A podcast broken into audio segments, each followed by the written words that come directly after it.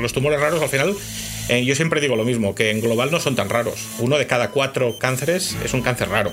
¿Vale? O sea, que el cáncer raro no es una enfermedad rara. Lo que vamos buscando justamente es gente asintomática para poder detectar el cáncer en estadios muy iniciales o incluso lesiones antes de que lleguen a ser un cáncer. Y, el trabajo directo con, los pacientes bueno, es, es, más gratificante mi trabajo en realidad. Cuando es que has estado un rato con un paciente, le has explicado y, y se va, ostras, que bien habrá entendido, es lo, es lo mejor mi trabajo. Bueno, la verdad es que la gente que sabe que no ha tenido y te comenta que eres oncóloga, uff, uff, uff, bueno, es complicado, pero tiene la, es que yo creo que la gente no ve la parte positiva ¿no? de la especialidad, no el papel y sobre todo el acompañamiento que haces a, los pacientes y a la enfermedad, que no es una enfermedad tan, tan, tan mala como la pintan, ¿no? Investigación hay muchas, es verdad que ahora aparecido, aparecen muchas, ¿no? Se habla de la terapia celular y inmunoterapia, esto pues me parece que es el futuro en, tanto en oncología como en hematología, que es tipo medicina personalizada, utiliza las propias células del paciente, las multiplica y al final esto lo que hace es, ¿no? Cada uno tiene su propio tratamiento. La Suma, un proyecto de Podium Podcast en colaboración con Novartis básicamente melanoma es el que todo el mundo conoce, es el de la piel, ¿no? Y casi lo que pasa es que no es el único, hay dos más, podríamos decir, ¿no? Uno es el de las mucosas, ¿no? Las mucosas es toda la piel que te recubre los órganos por dentro, ¿no? Allí también pueden salir melanomas. Y como entenderéis, eso no es por exposición solar, quiero decir, ¿no? Yo soy José María Piulat, soy oncólogo médico, uh, terminé la residencia pues por allá en el 98 y empecé la residencia aquí. Entonces, el de dentro del ojo tampoco está relacionado con el sol. Es una historia completamente diferente. Se origina de una capa. O sea, dentro del ojo, si lo miraras por dentro, es negro. Y no es porque sea oscuro, sino porque hay realmente una lámina negra dentro. Porque el ojo, ahora todo el mundo tiene cámaras digitales, ¿no? Y, pero antes cuando no las teníamos y ponías el carrete, la abrías y de qué color era la cámara por dentro, negro, ¿no? Y al final es eso, es porque era una caja oscura, ¿no? O sea, dentro tenía que ser completamente oscuro para que pudiera eh, ¿no? se pudiera imprimir la imagen en la, en la película, en este caso es la retina. ¿no? Entonces esta capa oscura que hay allí, hay melanocitos, las mismas células que te dan el color en la piel, ¿vale? Y hay muchos más, porque realmente el interior del ojo es más negro que la piel, ¿de acuerdo? Y es raro, pero de allí pueden salir nebus. Nebus es la típica lesión benigna también que aparece en la piel, que el dermatólogo te la sigue y que si crece te la quita. Pueden aparecer, lo que pasa es que, claro, como no se ven, ¿no? pues no, no, no, no, sabemos que los tenemos hasta que tenemos un problema, podríamos decir, ¿no? Y el problema aquí pues, sería la malignización de este nebus y hacer un melanoma. Hoy vamos a hablar de cáncer, pero de una forma un poco diferente. Por eso nos hemos venido hasta el Hospitalet de Llobregat, al Institut Català d'Oncologia, el ICO, una de las instituciones punteras en nuestro país en la investigación del cáncer, para conocer más sobre alguno de los más raros, como ese melanoma de ojo que nos contaba el doctor Piulats. Yo me llamo Manu Tomillo y para poder entender más sobre esta enfermedad y no perdernos entre tumores, dolencias o tratamientos, en el episodio de hoy vamos a crear nuestro particular mapa del cáncer.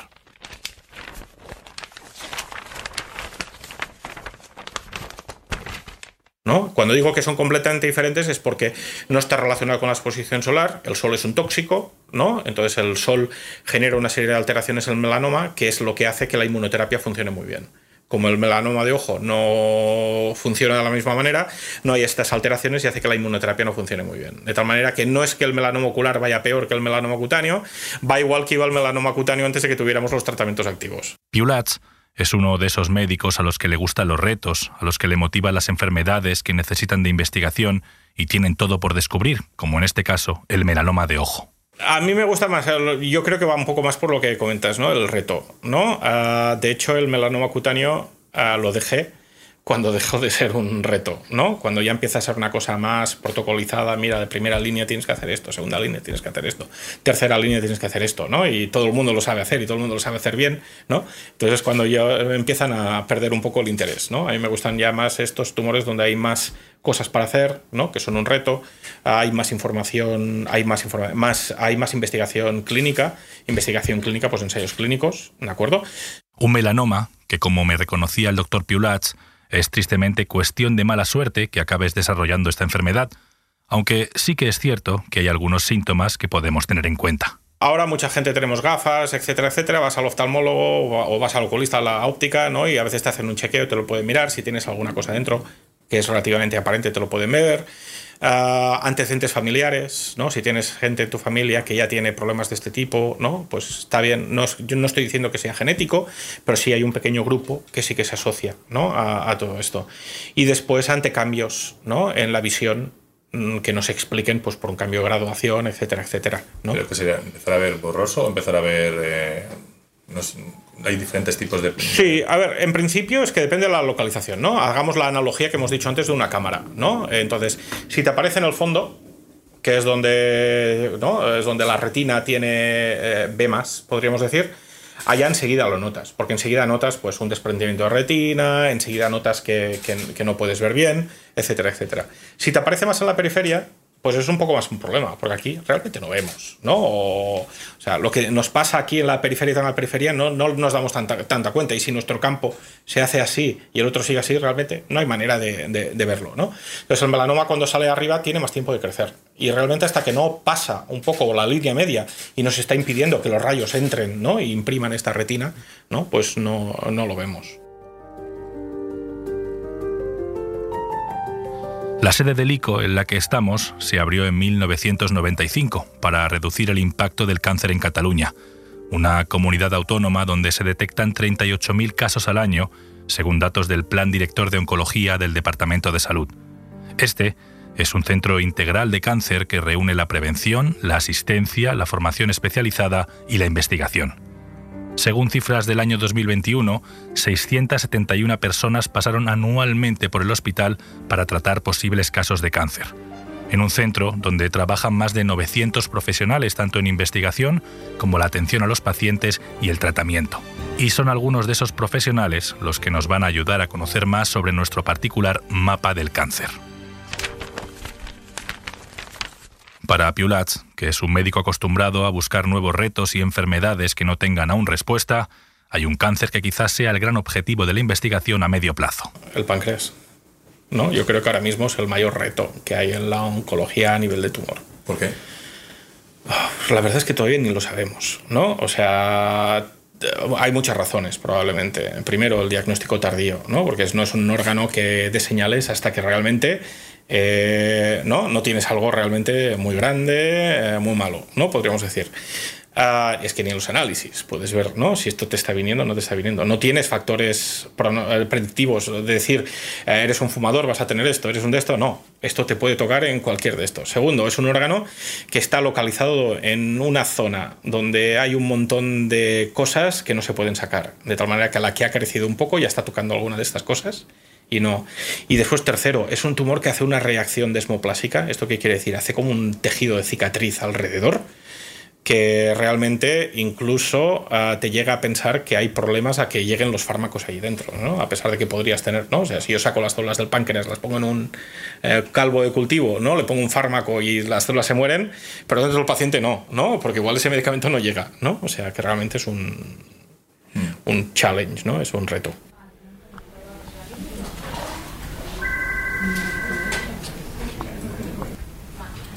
Bé li puc oferir per aquesta tarda que hi ha una anulació a les 20.15 o ja hauria de ser septiembre. Este y muchos tumores pueden detectarse a tiempo, y eso es precisamente lo que se hace en esta sala. Pero mejor que nos lo explique quien trabaja aquí. Pues soy Gemma Binefa, soy la coordinadora del programa de cribado de cáncer de colon y recto y desde este pasado mes de abril soy la jefa de la unidad de cribado de cáncer. Lo que hacemos es gestionar los programas de cribado, que son los de colon y los de mama. Invitamos a la población diana, es decir, la población que se puede beneficiar de una detección precoz del cáncer de colon y de, de mama. Y lo que hacemos es enviar una carta al buzón, o sea, la gente no tiene que hacer nada. En el caso de colon, les invitamos a ir a una farmacia a recoger un test que se hace en casa y en el caso de mama, les mandamos la carta con la fecha para hacerse la mamografía. Esa labor de cribado que hace el equipo de Binefa tiene una respuesta que depende mucho de si son ellas o ellos quienes se hacen las pruebas. Las mujeres lo tenemos más interiorizado. La participación en el cribado de cáncer de mama es muy alta, alrededor del 70%, y en colon e, es menor, pero participan más las mujeres que los hombres. Aún así no alcanzamos el 45%, que es el nivel que ha puesto Europa para que un programa sea eh, efectivo. ¿Y por qué no se alcanzan esas esas cifras? ¿Por qué no se alcanzan? Yo creo que hay muchos factores que juegan. Primero que es un, un cribado que se instauró mucho más tarde que el de mama, luego que es un gran desconocido, es decir, la gente sabe que el cáncer de mama es frecuente, el de pulmón, pero el de colon y recto no, no es tan conocido. Y luego quizá también juegan papeles pues, de, de miedo. La gente tiene miedo a, a, saber que tiene un cáncer y, y a la prueba. Muchos se piensan que la prueba es la colonoscopia y no.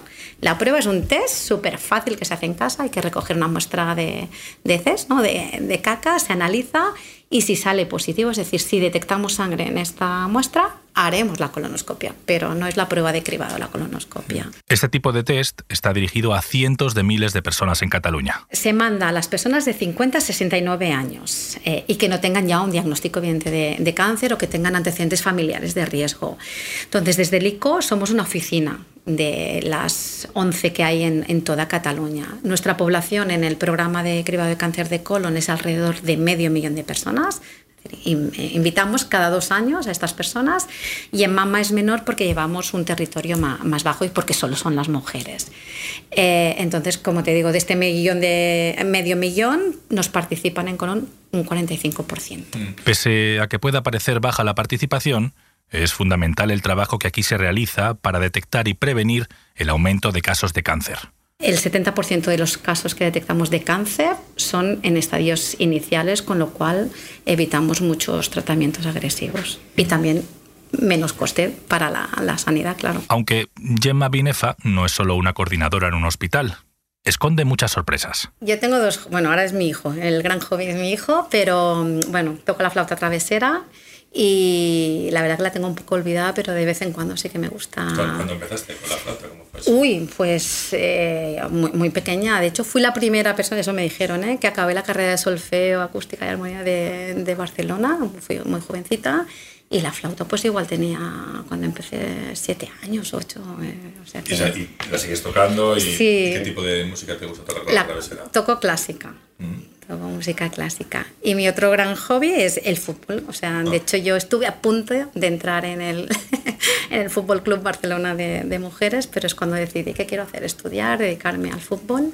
Qué variado, ¿no? Flauta, Qué variado. Fútbol, eh, aquí ahora con el cáncer de, de colon. Sí, ¿no? pero el fútbol me gusta mucho, me lesioné y entonces tuve que también... No tuve una lesión que truncó la carrera profesional. No, no. caso de, de no, no, porque no, y... no llegué a entrar, ¿eh? pero bueno, a veces cara quedamos con los... Dejamos a esa amante del fútbol y la flauta travesera para seguir recorriendo nuestro mapa del cáncer. Es uno de los tumores más frecuentes a nivel mundial y eso implica que hay un volumen bastante importante de, de, de la población que tendrá un cáncer de colon rectal o conocerá a alguien que lo tenga, ¿no? Soy Cristina Santos, eh, soy oncóloga en el Instituto Català de Oncología desde hace más de 15 años y me dedico sobre todo al tratamiento del cáncer colorectal. Y uh, sí que es verdad que bueno, el tratamiento ha mejorado en los últimos años, que la supervivencia de los pacientes ha mejorado, que hay sobre todo aspectos que han impactado en la población en general, ¿no? como son los programas de, criba, de, cribado, eh, las mejoras en las técnicas diagnósticas, las estrategias y los, las técnicas quirúrgicas han mejorado y eso tiene un impacto, ¿no? Pero aún así no deja de ser uno de los tumores más frecuentes y también una de las causas más frecuentes de muerte por cáncer. La labor de la oncóloga Santos es trabajar con el cáncer de colon, uno de los más frecuentes, como nos cuenta, y que tiene unos síntomas sencillos de detectar. Principalmente son síntomas relacionados con alteraciones en el ritmo de posicionar o que vayan con muchas diarreas o que noten que de golpe porrazo empiezan a ir más estreñidos, sangre en las heces. Cuando la situación está un poco más evolucionada puede tener dolor abdominal. Y si a medida que va pasando el tiempo pueden aparecer otras molestias, ¿no? Pérdida de peso, falta de apetito. Este tipo de cáncer puede detectarse con tiempo gracias al trabajo de cribado que nos contaba antes Gemma Binefa, porque es cierto que no tiene un perfil tipo de pacientes. La verdad es que no, es una enfermedad que clásicamente se diagnosticaba más en pacientes ¿no? alrededor de los 65 años, la frecuencia, diferencias significativas entre hombres y mujeres tampoco las hay. Eh, pero el programa de cribado lo que ha hecho ha sido cambiar el perfil de los pacientes que estamos viendo actualmente. ¿no? Ahora la población que realmente tiene tumores más avanzados son pacientes con más de 75 años o población más joven ¿no? que no entran dentro del programa de cribado. La doctora Santos tiene un momento para confesarme que le hubiera gustado ser en caso de no dedicarse a la medicina. Y ojo, porque seguro que os sorprende. no, yo tenía muy claro que yo me dedicaba, que era, era yo me dedicaría a, a la ciencia y y una de mis opciones era ser médico. Y otra de las opciones era. Bueno, era otra Cualquier cosa completamente diferente. ¿Cómo cuáles se puede decir? Ciencias del mar. Ciencias del mar. Sí. ¿Y por qué, y por qué esa diferencia? ¿Qué es lo que te traía? Bueno, a mí me gusta el mundo de la ciencia, ¿eh? A mí me apasiona la ciencia. Exacto, sí, sí, sí. Entonces... Lo que pasa que sí que es verdad que la, la medicina es una, es una profesión muy dura. Y veías que Ciencias del Mar a lo mejor era más... Bueno, era, bueno vale, tenía pinta que era más, es más liviana, mm. ¿no? Pero no acabaste haciendo... No, acabé haciendo medicina. No, no, no, no. no, la, medicina, no, no, medicina, medicina, medicina.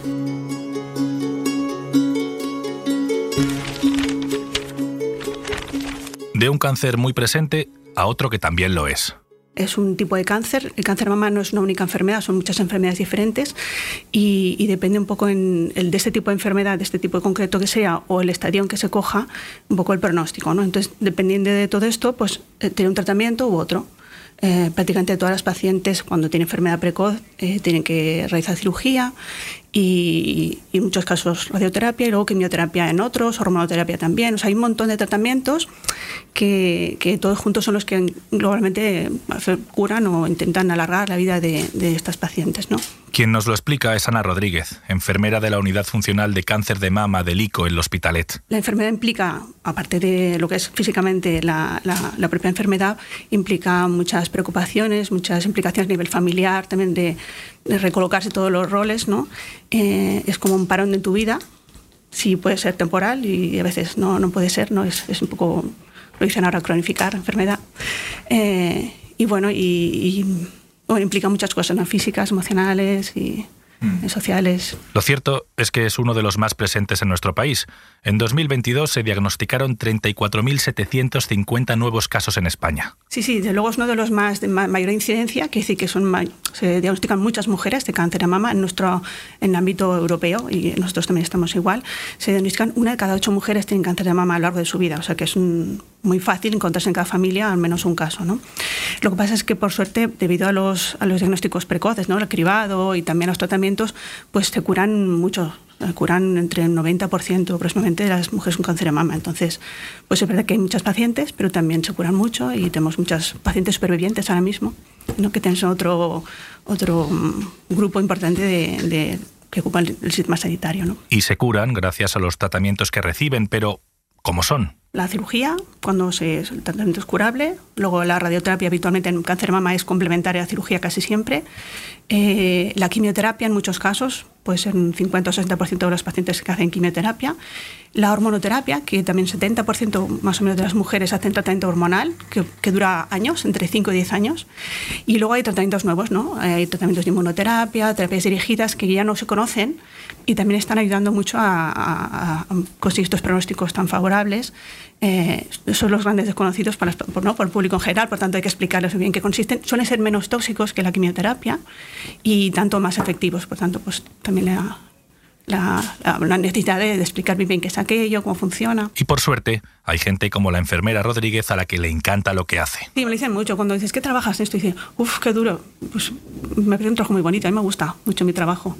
Me parece que es ayudar a personas que más vienen muy necesitadas, todas bien con, reciben mucho miedo a, morirse, ¿no? Y luego mucho miedo a, sufrir con los tratamientos, sobre todo, o la enfermedad si no va bien. Pues no sabemos que el cáncer, el final de la vida es, es duro. Pues esta necesidad que tienen de, que les ayudes.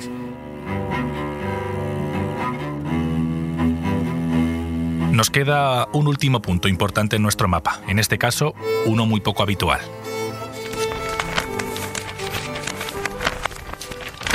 La leucemia es un, cáncer raro. Es un cáncer muy raro y se da muy poquito, en, la población la tiene muy poca gente. Incluso es verdad que, parece que sea una enfermedad de niños. Es una enfermedad más de adultos que de niños, pero en niños como no hay cáncer, pues entonces sí que la incidencia es muy alta y es el cáncer más frecuente en niños, pero es, es rarísima. Y en adultos también. Cuanto mayores nos hacemos, más frecuente, pero también hay más frecuencia de otros tipos de cánceres. Yo creo que representaría mm, 1 o 2% de los cánceres. A quien escuchamos es Ana Turrent, hematóloga del ICO, y nos explica lo complicado que es trabajar con la leucemia, no solo porque es una enfermedad rara, sino porque su tratamiento es muy complejo. Mira, el tratamiento depende mucho de la edad, porque los tratamientos para una leucemia, leucemia sobre todo es lo que yo te voy a hablar más porque es lo que me dedico, ¿eh? son tratamientos muy intensivos, mucho, muy agresivos y hasta cierta edad no se pueden plantear, es decir, así como otros cánceres en el momento en que te los diagnostican, si no están localizados y están diseminados, ya son el tratamiento al final es paliativo, durarás más o menos, pero es un tratamiento paliativo.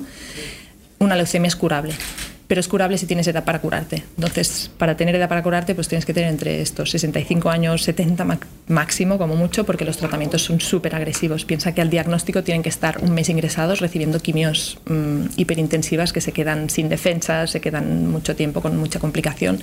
Y luego detrás, la mayoría de ellas les viene un trasplante de, de médula ósea el trasplante es, es, hipertóxico y no lo realizamos en todos los casos. Es más, a partir de los 45-50 años tenemos que bajar la intensidad del trasplante porque no, la mortalidad es muy alta. Muchas veces ese tratamiento depende de una pregunta muy sencilla. Yo creo que la pregunta que te hacen todos al final es, ¿tú te lo harías o se lo darías a un familiar tuyo? Y si tu respuesta es sí, yo creo que no tienen duda. Al final creamos un vínculo muy estrecho con el paciente. Yo creo que esto, mmm, no con los compañeros que tengo otras especialidades, no existe este vínculo tan estrecho. ¿no? Al final, un paciente nuestro esto ¿eh? ingresa un mes, luego se va a su casa, vuelve otro mes. El, vínculo que tienes con él es tan estrecho que tiene una confianza ciega en ti. Entonces, mmm, yo creo que la pregunta es esta, es ¿tú te lo harías? Pues sí, entonces no hay duda, se, se ponen en tus manos. Hay de todo, ¿eh? pero en general no tienen duda con esto.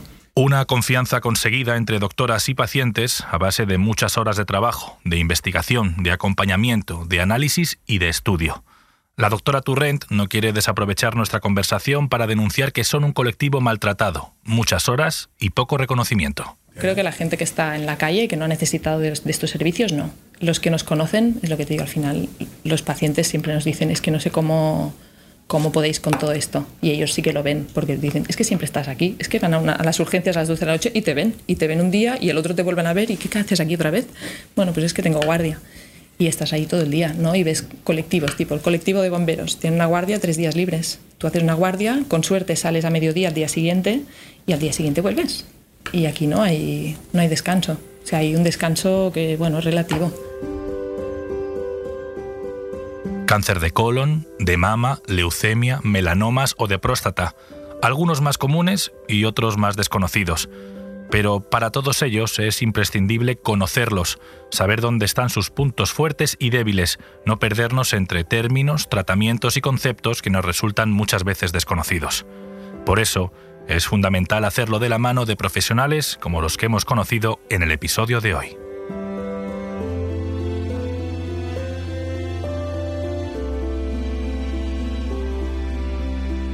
La Suma, un proyecto de Podium Podcast en colaboración con Novartis. Guión, producción y locución, Manu Tomillo. Edición sonora, Daniel Gutiérrez. Producción ejecutiva, Elia Fernández.